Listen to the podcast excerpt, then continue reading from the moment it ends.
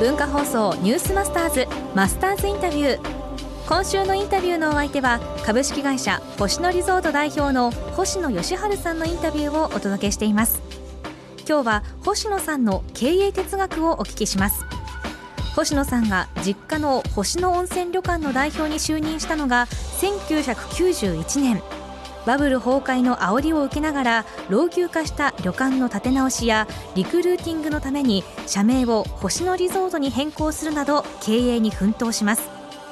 その最中だった2001年星野さんはリゾナーレ八ヶ岳の経営権を取得し再生に着手します。あのこう金融機関さんがもう不良債権処理で回収するために、あのスポンサーを探してたんですね。そね。えー、その軽井沢の実家のことにこう淡々と計画通り進めてましたんでね、はい、その計画が乱されるのは私すごく抵抗感があったんですが、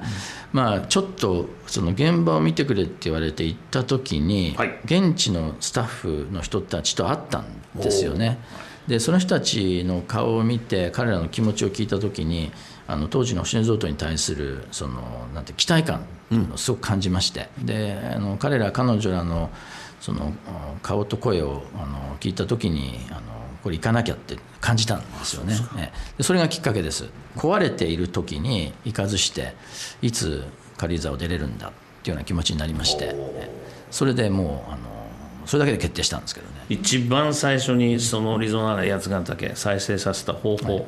何から手をつけました？コンセプトが大事なんですね。コンセプトって誰に対して何を提供するかってことを社員全員がこう共感してるっていうんですか？共感っていうあの温泉旅館にいますとねあのいろんなお客様いらっしゃるじゃないですか。だけど実際はやっぱり人間スタッフも感情を持った人間ですから好きなお客様と好きじゃないお客様がいるんですよ、で温泉旅館で好きな嫌いなお客様って誰だと思いますか？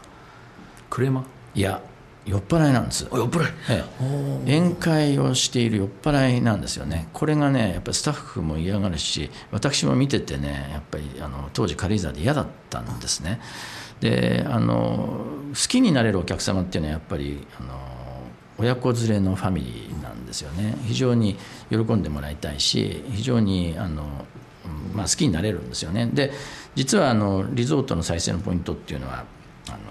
マーケティング上理論上なんかこう市場規模が大きいとかっていうことじゃなくてスタッフが好きになれる顧客にターゲットを絞るっていうのは意外に大事なんですよ。なのでみんなでもコンセプトを決めてみんなで誰が好きかを決めて、えっと、その人たちにもうあのターゲットを絞ろうと、えっと、これこれをやったんですね。でそれがすごく3年間の間に劇的にこうあの業績になって出てきたっていうのがリゾナ八ヶ岳の結果だったですね。ででその成功体験がその後もいろんな案件に出会う時にもあの私にこう自信を与えてくれたっていうふうに思ってます。その、まあ、再生だとか、うん、えー、その再建だとかっていう話の中にどうですかね。その転職っていうのもあると思うんですね、はい、まあ、今、リスナーの聞いてる、はい、どう思われますか、転職？いや転職、私あの、まあ、90年代あの、入社してくれる人がいなくて困ってましたんでね、新卒も一生懸命あのリクルーティングしましたけど転職員もたくさん来てくれて。当時入ってくれた方々がやっぱ今経営の中心を担ってくれてますよね。ですからあの考えるんであれば私は仕事だけじゃなくてその生活環境も含めて考えてほしいですね。ですから日本の地方にはたくさんチャンスがあります。東京のようにもう人がたくさんいて競争が激しいところよりも地方に行った方がはるかにそその人方々の能力が、まあ、光る場所もたくさんあるんですよね。ですからあの考えていただけるチャンスがあるんであればぜひ地方を考えていただきたいなっていつも私は思ってます。星野リゾート代表星野さんなんですが大事なのはコンセプト。誰に対して何を提供するのか。そしてターゲットを絞り込む。そのリゾートは誰に対してなのかそしてコンセプトは何なのか。